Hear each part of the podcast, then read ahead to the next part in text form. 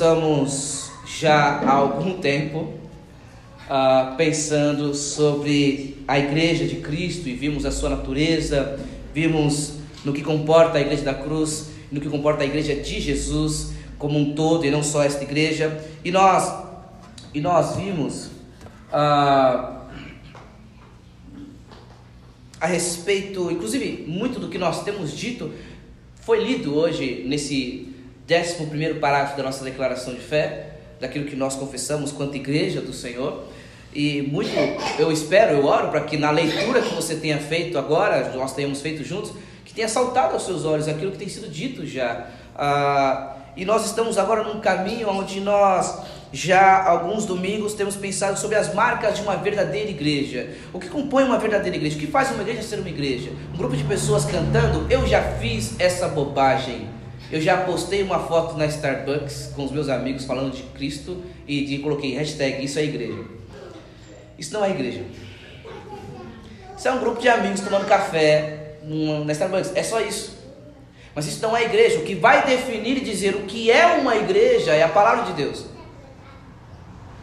O que vai dizer o que é uma igreja é a palavra de Deus. Em termos bem simples, o que a palavra de Deus vai nos dizer, o que compõe uma igreja, primeira coisa, a marca de uma verdadeira igreja, é a pregação fiel do Evangelho de Jesus Cristo.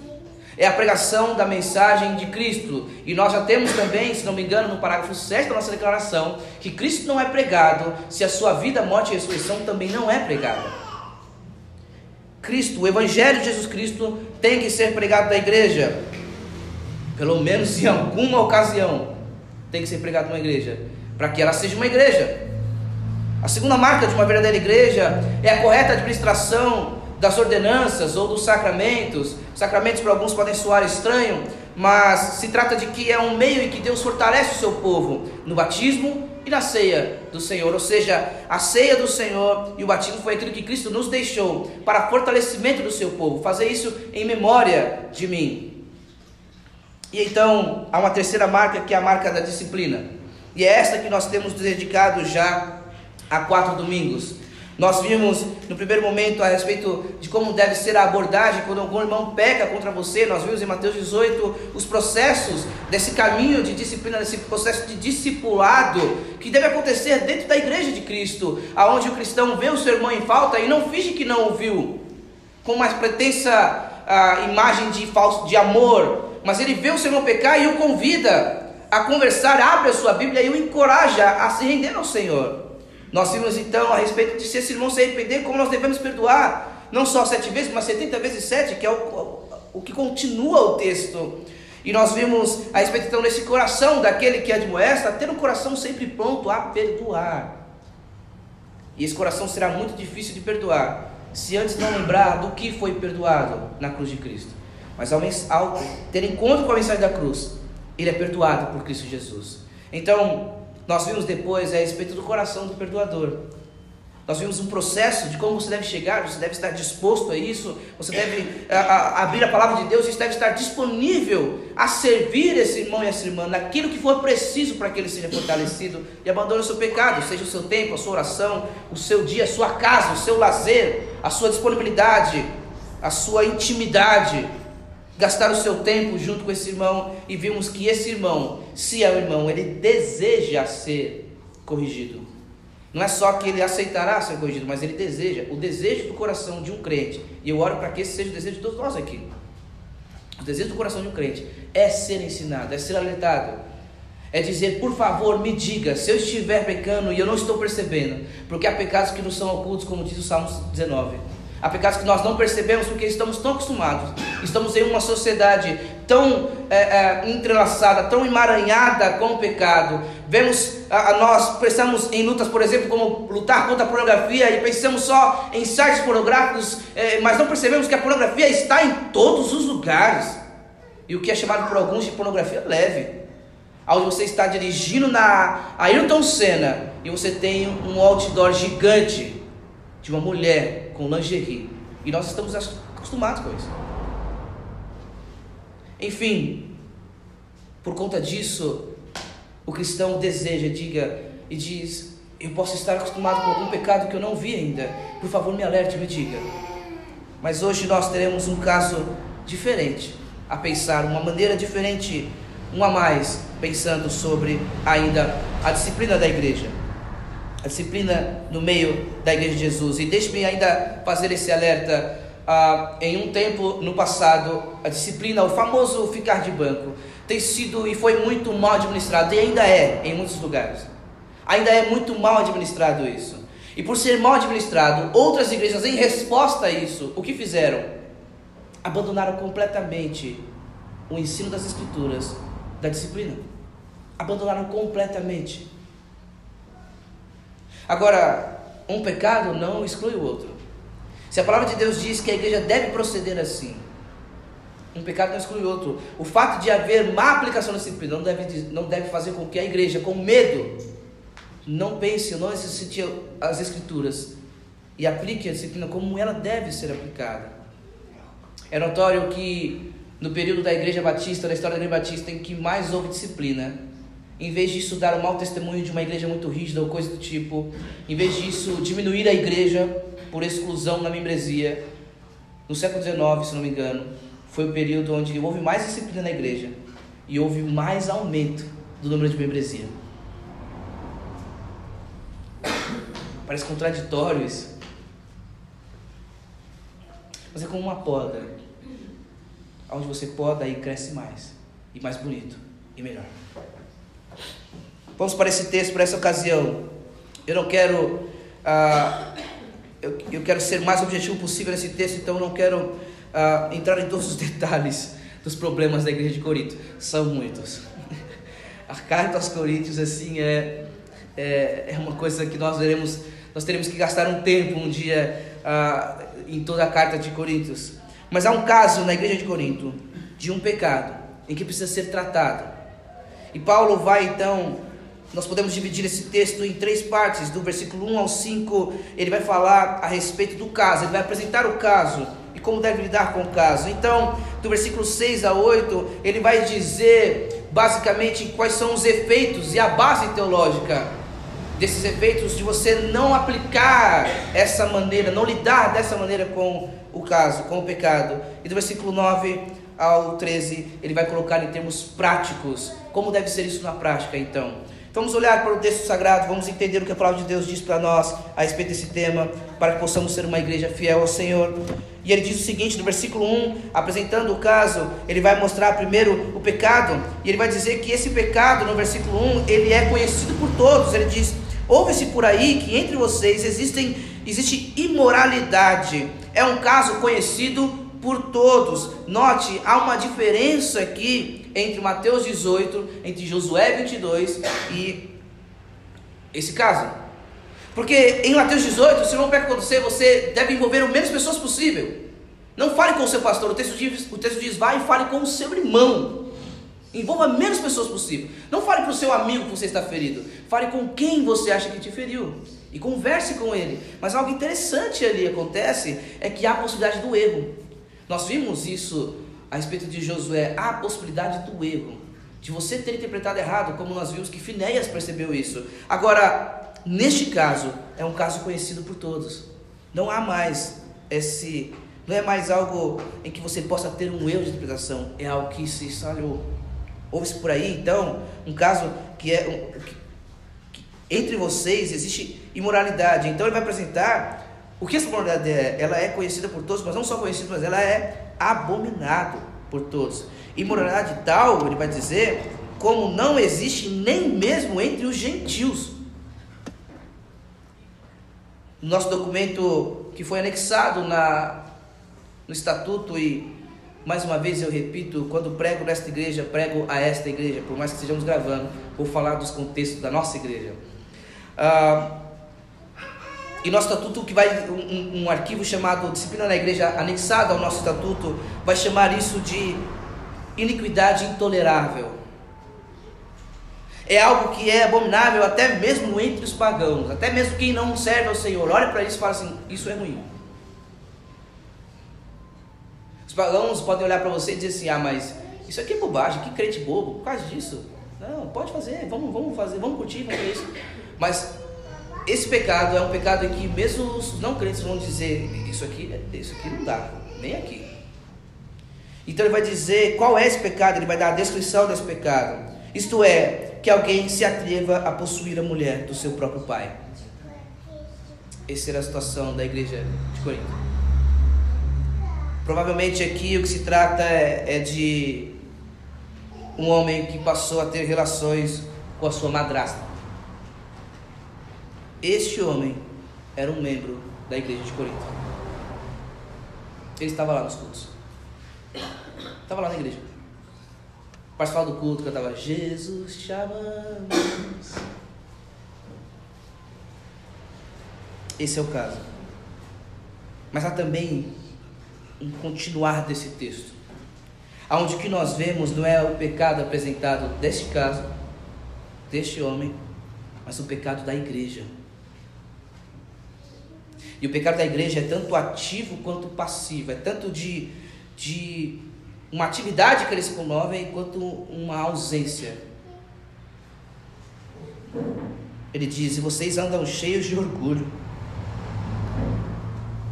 É como se Paulo estivesse dizendo assim: é sério que vocês ainda são uma igreja orgulhosa? Corinto era uma igreja orgulhosa.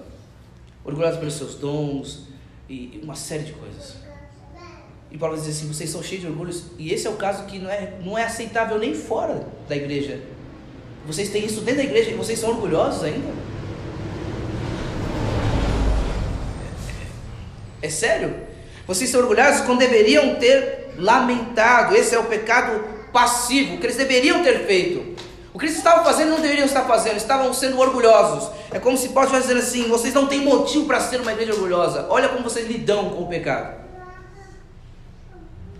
Então ele mostra o que vocês deveriam estar fazendo e não estão fazendo. Vocês não estão lamentando. Vocês deveriam ter lamentado. Note, depois ele vai dizer a respeito da falta de disciplina, mas a primeira coisa é vocês deveriam ter lamentado. Essa é a primeira postura de uma igreja diante do pecado. É lamentar. Não é se irar, mas é lamentar, irmãos. Lamentar porque o pecado de um afeta toda a igreja, irmãos. Nós já vimos isso em Acã, nós já vimos isso em Peor, como o Finés nos ensinou na semana passada. O pecado não afeta só você, o pecado afeta toda a congregação. Engana-se quem pensa que o pecado afeta só você, que qualquer pecado afeta todas as pessoas à sua volta, mesmo aqueles que são ocultos. A primeira atitude da igreja deveria ser chorar e lamentar. Não lamentar, irmãos, diante do pecado, revela a nossa falta de consciência de corpo. Revela a nossa falta de compreensão como um corpo. A gente já se vê individualmente e não se vê como uma igreja. É lamentar porque porque alguém que vive no pecado deveria se aproximar de nós, deveria cultuar conosco e se arrepender. E não continuar na prática do pecado. É a igreja lamentar porque a igreja deveria chorar por saber que alguém permaneceu escravo do pecado, mesmo tão perto de nós. E isso não nos afetou. Mesmo tão perto de você, mesmo tão perto dos crentes, mesmo ouvindo a mensagem do Evangelho, mas ainda permaneceu na prática do pecado, isso deve nos fazer lamentar. Eu não entendo, eu não entendo como nós, deixe-me colocar nesse grupo, mas como nós olhamos para os erros da igreja, como nós olhamos para lugares onde há heresias, pecados e nós olhamos para eles e zombamos, quando deveríamos estar lamentando. Os erros da igreja não devem ser motivo de piada, deve ser motivo para lamento. Ora, é a noiva de Cristo por quem Cristo morreu para que ela fosse perfeita, sem ruga. A igreja precisa lamentar, irmãos, e eles não estavam lamentando. Não só não estavam lamentando, mas havia uma segunda falta, a falta de disciplina. Ele diz: vocês andam cheios de orgulho quando deveriam ter lamentado e tirado do meio de vocês quem fez uma coisa dessa. Olha a disciplina, é tirar do meio de vocês quem fez uma coisa dessa. Irmão, se por um lado esse homem peca por possuir a mulher do seu pai, por outro lado a igreja de Corinto estava pecando por não disciplinar. Uma igreja que não disciplina é uma igreja que está pecando diante do Senhor. Nós vamos perceber aqui nesse texto, irmão, que o assunto aqui é a disciplina. Paulo nem vai discorrer a respeito do pecado.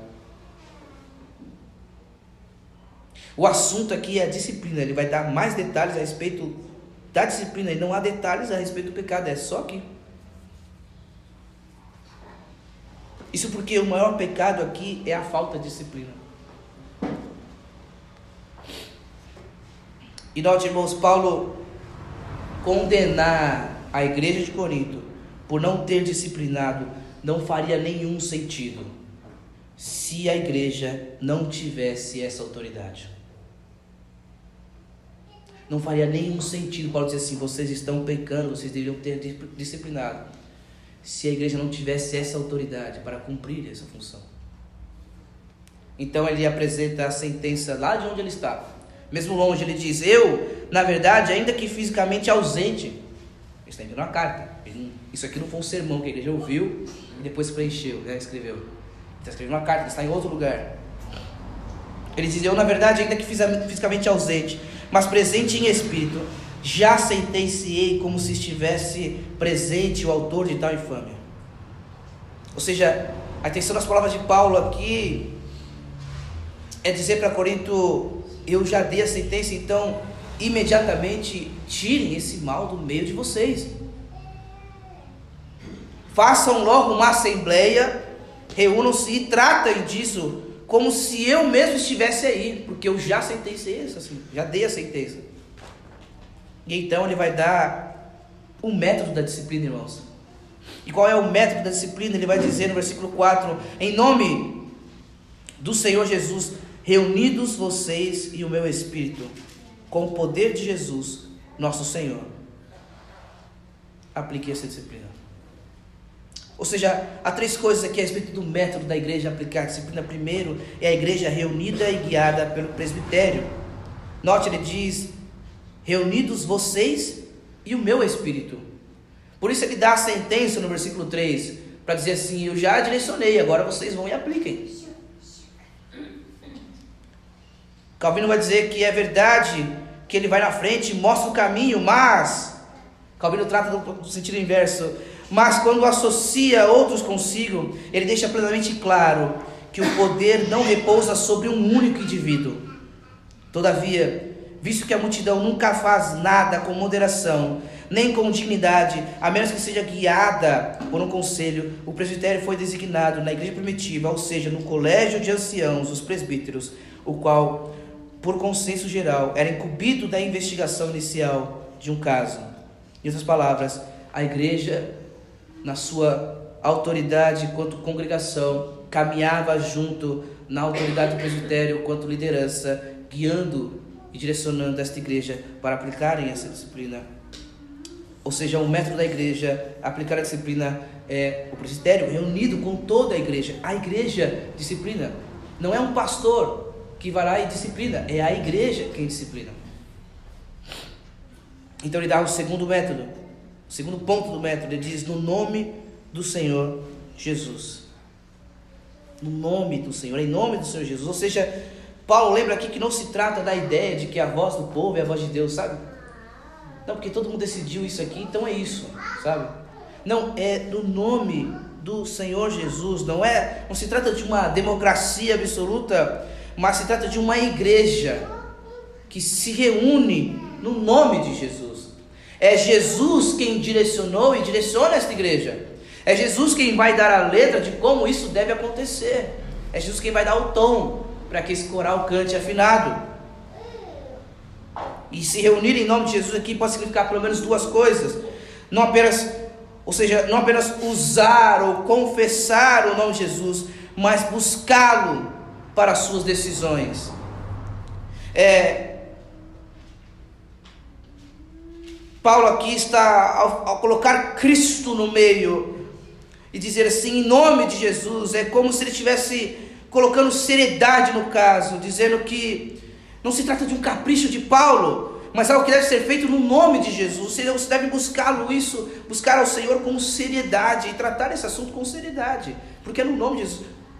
É comum, não é um bom exemplo, mas é que você entenda. É quando sua mãe dissesse assim: Meu filho, em nome de Jesus, pare com isso. Não faça mais isso em nome de Jesus. Não vá. Provavelmente você ouviu sua mãe, se você teve esse privilégio. Eu ouvi a minha dizer mais do que eu gostaria de ter ouvido. E há um terceiro ponto desse método com o poder de Jesus. Com o poder de Jesus. Aplicar a disciplina é muito difícil, irmãos. É muito difícil. Não é fácil, óbvio que não é fácil. Por que vocês acham que os coríntios estavam permitindo? Porque eles precisavam do poder de Jesus para aplicar. Não é uma coisa, não é política, não é não é questão de business, sei lá, de você ser CEO, de você ter os métodos certos para falar, não é como demitir alguém do trabalho. É algo que necessita do poder de Jesus para que a igreja consiga fazer isso. Ou seja, uma igreja que não aplica a disciplina é uma igreja que pode dizer que tem muitas coisas, mas o poder de Jesus está ausente ali. Porque com o poder de Jesus é isso que se adquire. Então ele dá a sentença, a disciplina.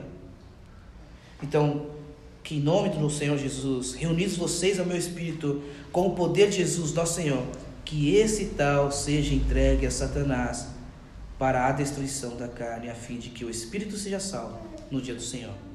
O que significa entregue a Satanás? Eu lembro que na minha adolescência, até os meus 18, 19 anos, eu dizia assim: Paulo é louco? Paulo agora acha que ele é Jesus? Quem é ele para dizer que ele vai ser entregue ou não para Satanás? É, é doido? Ele é o dono da igreja agora, Paulo? E aí eu dizia aquelas coisas absurdas, provavelmente você já deve ter ouvido. Inclusive foi mencionado novamente essa semana, de que o evangelho de Jesus é diferente do evangelho de Paulo, sabe? Essas maluquices estão condiz com as escrituras. Está conflitando, provavelmente a nossa interpretação ou de Jesus ou de Paulo está errada. Mas não há conflitos nas escrituras. Aliás, não há contradição. Entrega Satanás aqui é apenas uma maneira de dizer excomunhão, fora da igreja. Ele não está dizendo apenas converse, fora da igreja.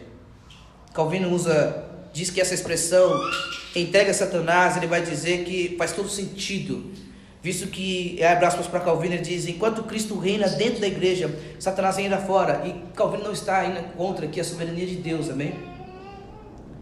Se tem uma coisa que as institutas tratam nas institutas, mas não é predestinação, pá. É a soberania de Deus. As escrituras falam do príncipe das trevas, daquele que cegou o entendimento. Ele vai dizer então, em virtude de sermos recebidos a comunhão da igreja e permanecermos nela na condição de que estamos sob a proteção e responsabilidade de Cristo, afirma que a pessoa que, se, que é afastada da igreja está, de certa forma, entregue ao poder de Satanás, porquanto se acha alienada e excluída do reino de Cristo. Então, o que Paulo está dizendo aqui é: exclua ele desta igreja, exclua ele do meio de vocês, tirem ele do meio de vocês. Agora, note algo importante. Paulo não sugere que converse com o disciplinado. Se ele se arrepender, você ganhou o seu irmão. Se não se arrepender, chama a testemunha. Se ele se arrepender, você ganhou o seu irmão. Se não se arrepender, apresente para a igreja. Esse processo não existe aqui. E por que, que esse processo não existe aqui? Porque ele parte direto para o último passo. Trate-o como gentil e publicano. Há motivos externos e internos apresentados nesse texto do porquê ser dessa maneira. Primeiro, os motivos externos estão no versículo 1. É uma prática constante. Note que alguém se atreva a possuir a mulher do seu próprio pai. Ele não está, ele não simplesmente possuiu. Entende?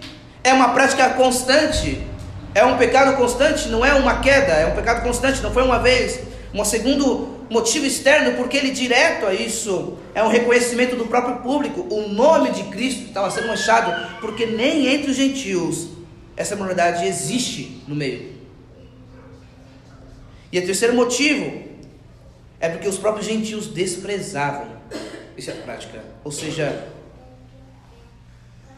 os motivos externos colocados aqui é que o comportamento e a conduta desse homem estava manchando o testemunho da própria igreja aos Coríntios. Os de fora, aliás, os de dentro eram iguais, os de fora. Então ele vai mostrar a partir de então, dos versículos 6 a 8, a necessidade da disciplina e vai mostrar então os motivos internos na igreja de se aplicar essa disciplina rapidamente. E o motivo é a influência do pecado. Mas antes, note que ainda há um motivo no próprio pecador. No versículo 5 ainda ele diz que entregue a Satanás para a destruição da carne, e a destruição da carne, alguns vão dizer que é doença, enfermidade, ou até morte, e outros vão dizer que se trata de matar a própria carne do homem, por ser entregue aos seus pecados de uma vez por todas, e perceba de que não é isso que ele precisa. Enfim, mas o ponto interessante é que é a fim de que o Espírito seja salvo no dia do Senhor. O objetivo da disciplina da igreja não é esmagar esse cara. Paulo está dizendo assim: não, faça, tirem ele de logo. Nem espere eu chegar. Faça essa assembleia logo, porque eu já dei a sentença de longe. Mas o objetivo não é destruí-lo. O objetivo é que vocês o alerte para que o seu espírito seja salvo no dia do Senhor. E então ele mostra a influência do pecado dentro da própria igreja. Primeiro, não é bom esse orgulho que vocês têm. Ou seja, a falta de disciplina estava mais uma vez fazendo com que essa igreja não percebesse a própria igreja. Não era só o pecador. A própria igreja não tinha noção da gravidade do pecado. Por isso ele diz: não é bom o orgulho que vocês têm. Ou seja, a falta de disciplina estava fazendo com que eles estavam sem temor diante de um pecado como esse. Eles se orgulhavam quando deveriam temer a presença do pecado tão perto no meio deles. E então ele diz: e esse é o segundo afeto. Por acaso vocês não sabem que um pouco de fermento leveda a massa toda?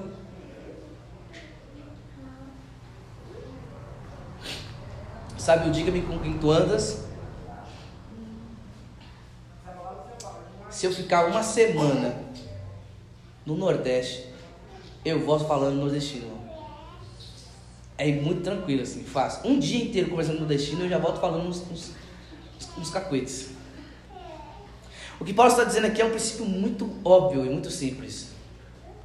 É que todo ser humano influencia todo mundo. Tudo influencia você, cara. Grande engano seu dizer que não influencia coisa nenhuma. Não, eu sou dono de mim, eu consigo. Não, Jesus sentou lá com as prostitutas, eu, ah, tá tudo certo. Sentou, mas transformou quem estava do lado dele. Não foi transformado por eles. Ou seja, o objetivo aqui também da disciplina na própria igreja é afastar a má influência do pecado na igreja. Ou seja, o pecado impenitente faria com que a iniquidade se espalhasse pela igreja inteira. Talvez com os irmãos até não percebendo a gravidade do pecado. Por isso tão orgulhosos. Então Paulo vai dar o exemplo a partir do, da Páscoa do Antigo Testamento e linkar isso com o Evangelho e vai dizer o motivo, a base doutrinária, teológica para isso é o Evangelho, é Cristo Jesus. E note no versículo 7 e 8, ele vai falar sobre isso. E para que nós entendamos que ele está falando aqui, fermento neste texto é pecado. Fermento é o pecado. E nova massa é a massa sem fermento, é uma massa sem pecado, é uma massa santa, separada. Então ele diz: joguem fora o velho fermento para que vocês sejam eh, nova massa como de fato já são sem fermento. Pois Cristo também, nosso Cordeiro Pascal, foi sacrificado. É como se ele dissesse em outras palavras: excluam esse homem, afastem o pecado para longe de vocês, joguem fora esse fermento, o velho fermento, para que vocês sejam então santos, nova massa, como de fato vocês já são santos. Por quê? Pois Cristo, por isso que ele Cristo morreu, ele morreu para santificá-los. Cristo morreu para torná-los santos, torná-los dele. Então ele diz no versículo 8: Por isso celebremos a festa não com fermento, não com velho fermento, nem com o fermento do mal e da maldade, mas com o pão sem fermento, o pão da sinceridade, da verdade. Em outras palavras, Paulo está dizendo, porque Cristo morreu, celebremos a festa, a comunhão com o Senhor, a vida com o Senhor, a vida de igreja, como na Páscoa eles afastavam o pão com fermento. Afastemos o mal e a maldade do meio de nós.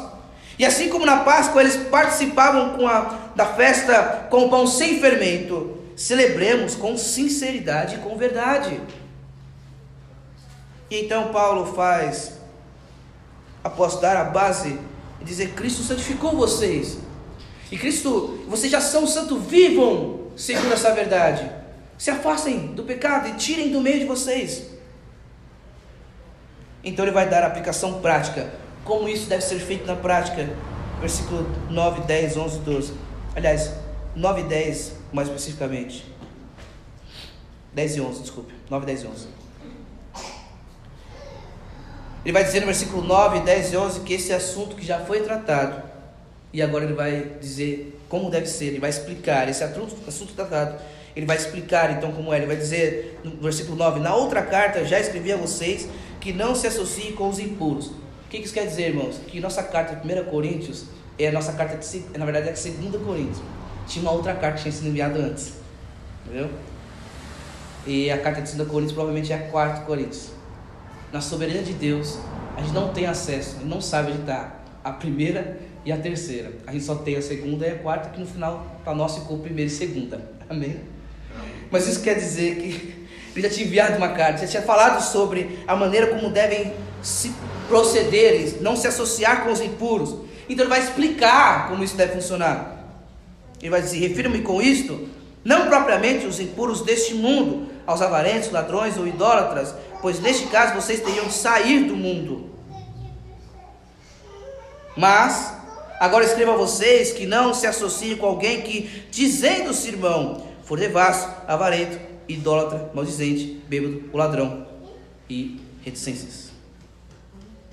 Crisóstomo, parafraseando esse trecho, ele diz, e abre aspas para Crisóstomo, ele diz: Quando vos digo que eviteis os fornicadores, não pretendo que todos eles sejam dessa categoria, do contrário, precisareis procurar outro mundo. Em outras palavras, se você não quiser ter contato com nenhum pecador, se mate, você é o primeiro. Portanto, porquanto, ele diz, seria preferível vivermos entre os espinheiros, enquanto somos hóspedes na terra. A única condição que faço é que, ou seja, está dizendo, nós vamos ter que nos relacionar com essas pessoas. Você vai se relacionar com esse ímpio no seu trabalho, na sua casa, o teu vizinho, às vezes do teu lar, às vezes o teu amigo, na faculdade, na escola. Não saia do mundo, não, não, não deixe de ter amigos. E você pode se relacionar com os não crentes. Na verdade, nós vamos ver no capítulo 10 que você pode até comer na casa dele. Capítulo 10 você vai ser convidado a comer. Ele diz assim: você, você for vá e come, não pergunte nada, só come. Se for uma, uma comida que ele disser que é oferecida a ídolos, aí você não come, para que ele entenda que você leva a sério isso. Mas não há problema no relacionamento com ele. Mas olha que sinistro. Ele diz: a única condição que eu faço, Crisóstomos, parafraseando esse texto, ele diz: Não vos mistureis com os fornicadores que vos obrigam a considerá-los como irmãos. Neste caso, ao tolerar de sua impiedade, podereis dar a impressão de o estar desaprovando. Irmãos, o que está em jogo aqui não é se relacionar com pessoas santas apenas. Isso não será possível. Nesse caso, você precisaria, como eu já disse, sair do mundo, mas o que está em jogo aqui é considerar cristão quem não dá testemunho cristão com o que nós podemos chamar daquilo de iniquidade intolerável. Agora observe essa lista. E isso é muito importante. Observe essa lista. quem não deve ser associado. Ele diz: Mas agora escreva a vocês que não se associem com alguém que, dizendo ser irmão, for o quê? Avarento, devasso, idólatra, maldizente, bêbado ladrão.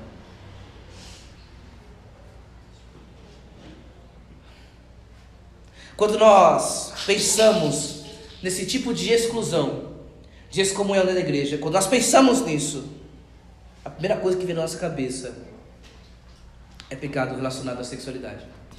A primeira coisa que a gente pensa, ou fornicação ou adultério, um dos dois. Mas a lista é diferente. E nós poderíamos hoje, irmãos, mostrar como cada um desses pecados mencionados aqui afetam toda a congregação e o testemunho da criação. Mas eu não creio que essa lista de Paulo seja uma lista exaustiva, mas é uma lista para mostrar justamente esse princípio tratado no versículo 1, que é um princípio de continuidade. Isso é porque em 1 João 3,6, João vai dizer que todo aquele que permanece nele não vive pecando. Nele é Cristo. Toda aquele que permanece nele em Cristo não vive pecando. Todo aquele que vive pecando não o viu, não viu a Cristo, nem o conheceu. Por isso, Paulo coloca nesses termos, nessa linguagem no versículo 11, como alguém que, dizendo-se irmão, ele coloca em dúvida o testemunho dessa pessoa. Mas vamos para a aplicação prática. Nosso horário tem avançado.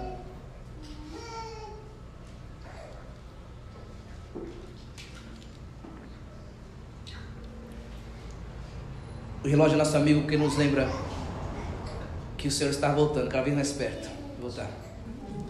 Mas tem hora que o nosso inimigo, quando ele está pensando no almoço, em vez de cultuar, né? Vamos para a aplicação prática que ele vai dar então. Ele diz: Note, estruturando esse final, se trata então de alguém que se diz cristão, mas a sua prática não condiz com as suas palavras. E ele diz o que? Para não se associar que é não se associar. Para que não haja dúvida sobre o que é não se associar, ele termina o versículo dizendo o seguinte: nem mesmo comam com alguém assim. Você notou o que eu disse? Que no capítulo 10, um não crente, um pagão que adora ídolos, que compra carnes que sobram dos sacrifícios dos ídolos, ele pede essa carne e ele convida você para almoçar na casa dele. Você vai lá e você almoça com ele. Se ele disser que a carne é sacrificada a ídolos, você diz: Não, eu não vou comer, não, então. Eu não quero ter comunhão com os ídolos. Lembra-se da pregação de, da ceia? Comer e participar do, do, sacrifício é ter comunhão com aquilo, então, para não ter comunhão, não como. Mas ele diz aqui: Neste caso, nem mesmo como com alguém assim. Não é fingir que não conhece essa pessoa, não é. Não é encontrar na rua e trocar de calçada, é fazer assim. Sabe uma vez andando no shopping com o John? E alguém que tem as suas dúvidas a respeito da minha pessoa me viu e fez assim. Né? Quase enfiou dentro da, do, do menu que ele estava lendo. Não é fingir que não conhece, mas é dar a evidência clara de que você, como crente, não pode concordar com essa prática ou ignorar o mal que ela causa ao nome de Cristo. E este é o ponto.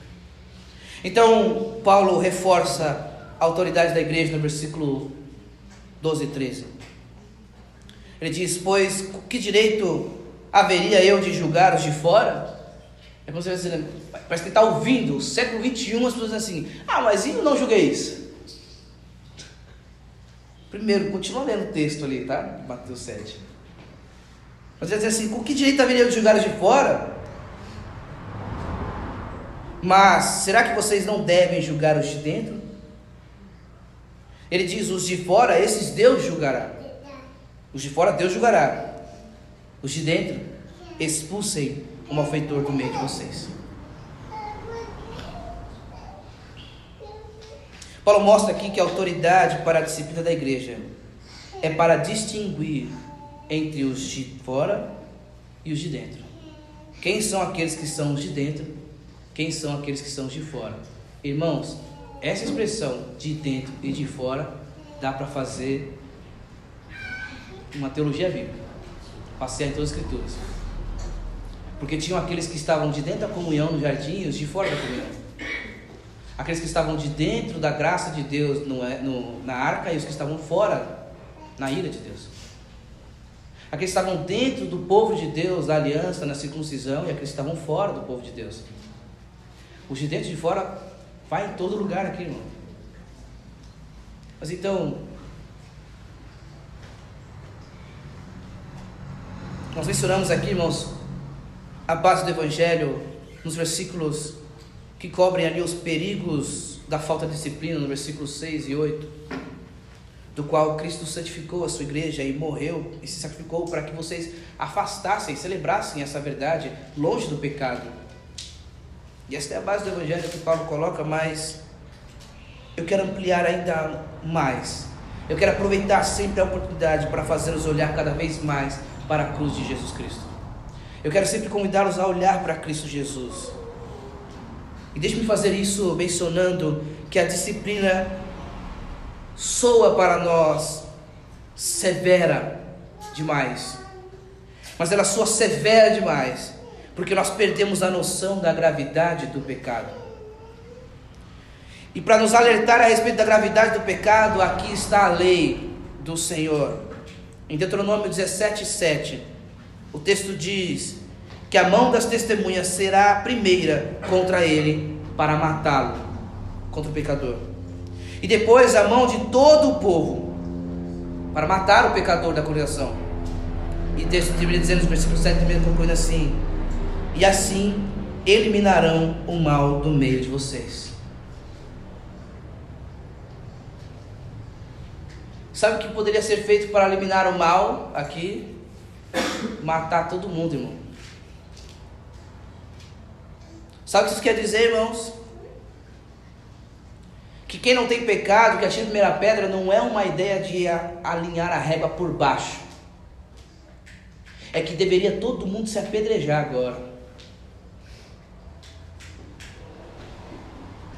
Que segundo a lei, todos merecemos a morte.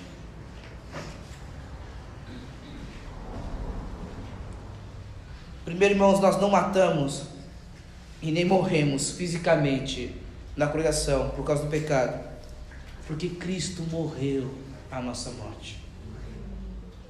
Porque Cristo morreu a nossa morte, hoje você pode ser disciplinado em vez de ser apedrejado. Isso é uma grande graça de Deus. Eu deveria me deitar naquela avenida e permitir que algo passasse por cima de mim. Mas ele foi moído por nossas transgressões.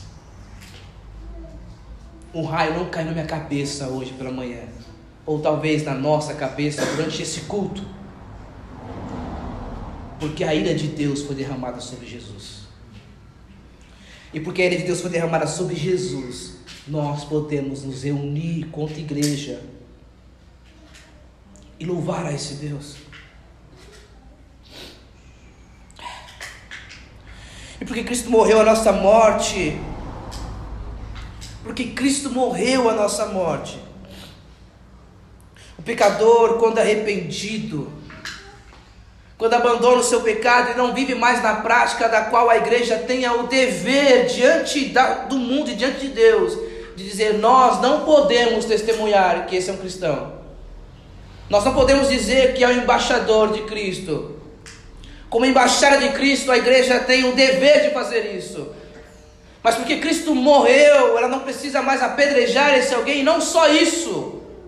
Esse que antes era devasso, esse que era avarento, idólatra, maldizente, bêbado ou ladrão, ou adúltero, ou promíscuo.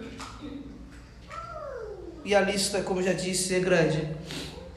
Por causa disso, por causa que Cristo morreu, esse mesmo que tenha pecado assim, pode ser restaurado a comunhão do corpo de Cristo.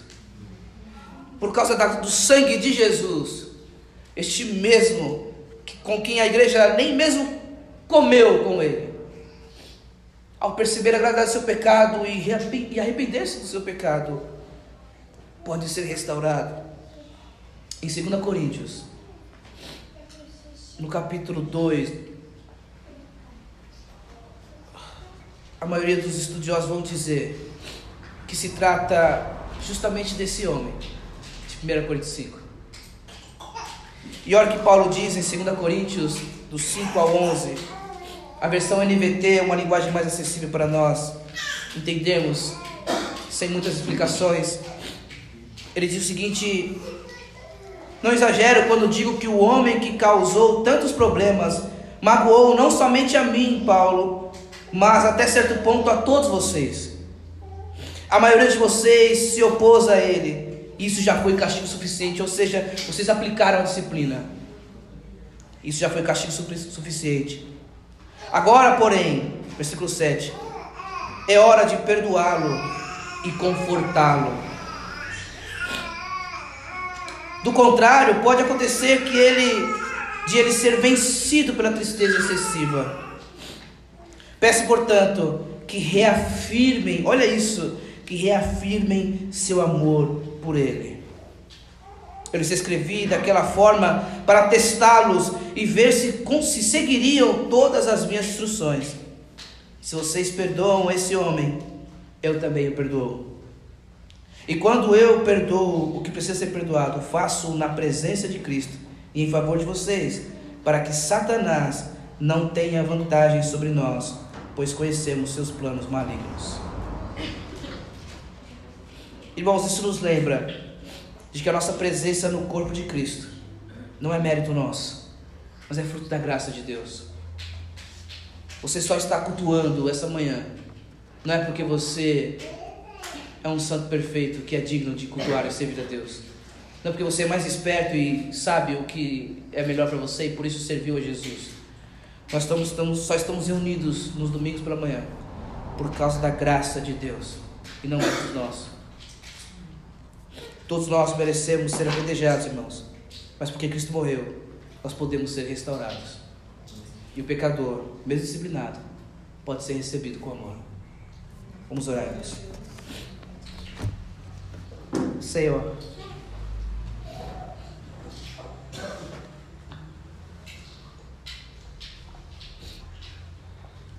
Como é difícil, Senhor, falar sobre um tema como este, numa coração pequena como essa, onde nós conhecemos os pecados uns dos outros. Mas dê a nossa sabedoria e graça, Senhor, para atuarmos no nome do Senhor Jesus, no poder do Senhor Jesus, reunidos com o presbitério, Senhor, com a liderança da tua igreja e vivemos segundo a Sua vontade, Senhor. Que o pecado, até mesmo experimentado em nós, Pai, por ter sido injustiçados ou colocados de bancos indevidamente, Senhor. Que isso não afete o nosso olhar, Pai, para sermos fiéis à Tua palavra. Por isso nós suplicamos a Ti, Senhor. Dá-nos o Teu poder, Senhor Dá-nos o teu poder, derrame o seu poder sobre esta igreja, Senhor. Poder esse que nos dá firmeza, ousadia para sermos fiéis ao Senhor. Em nome de Jesus. Para que o seu nome, o nome do Senhor Jesus, seja glorificado em tudo que fizermos. Amém.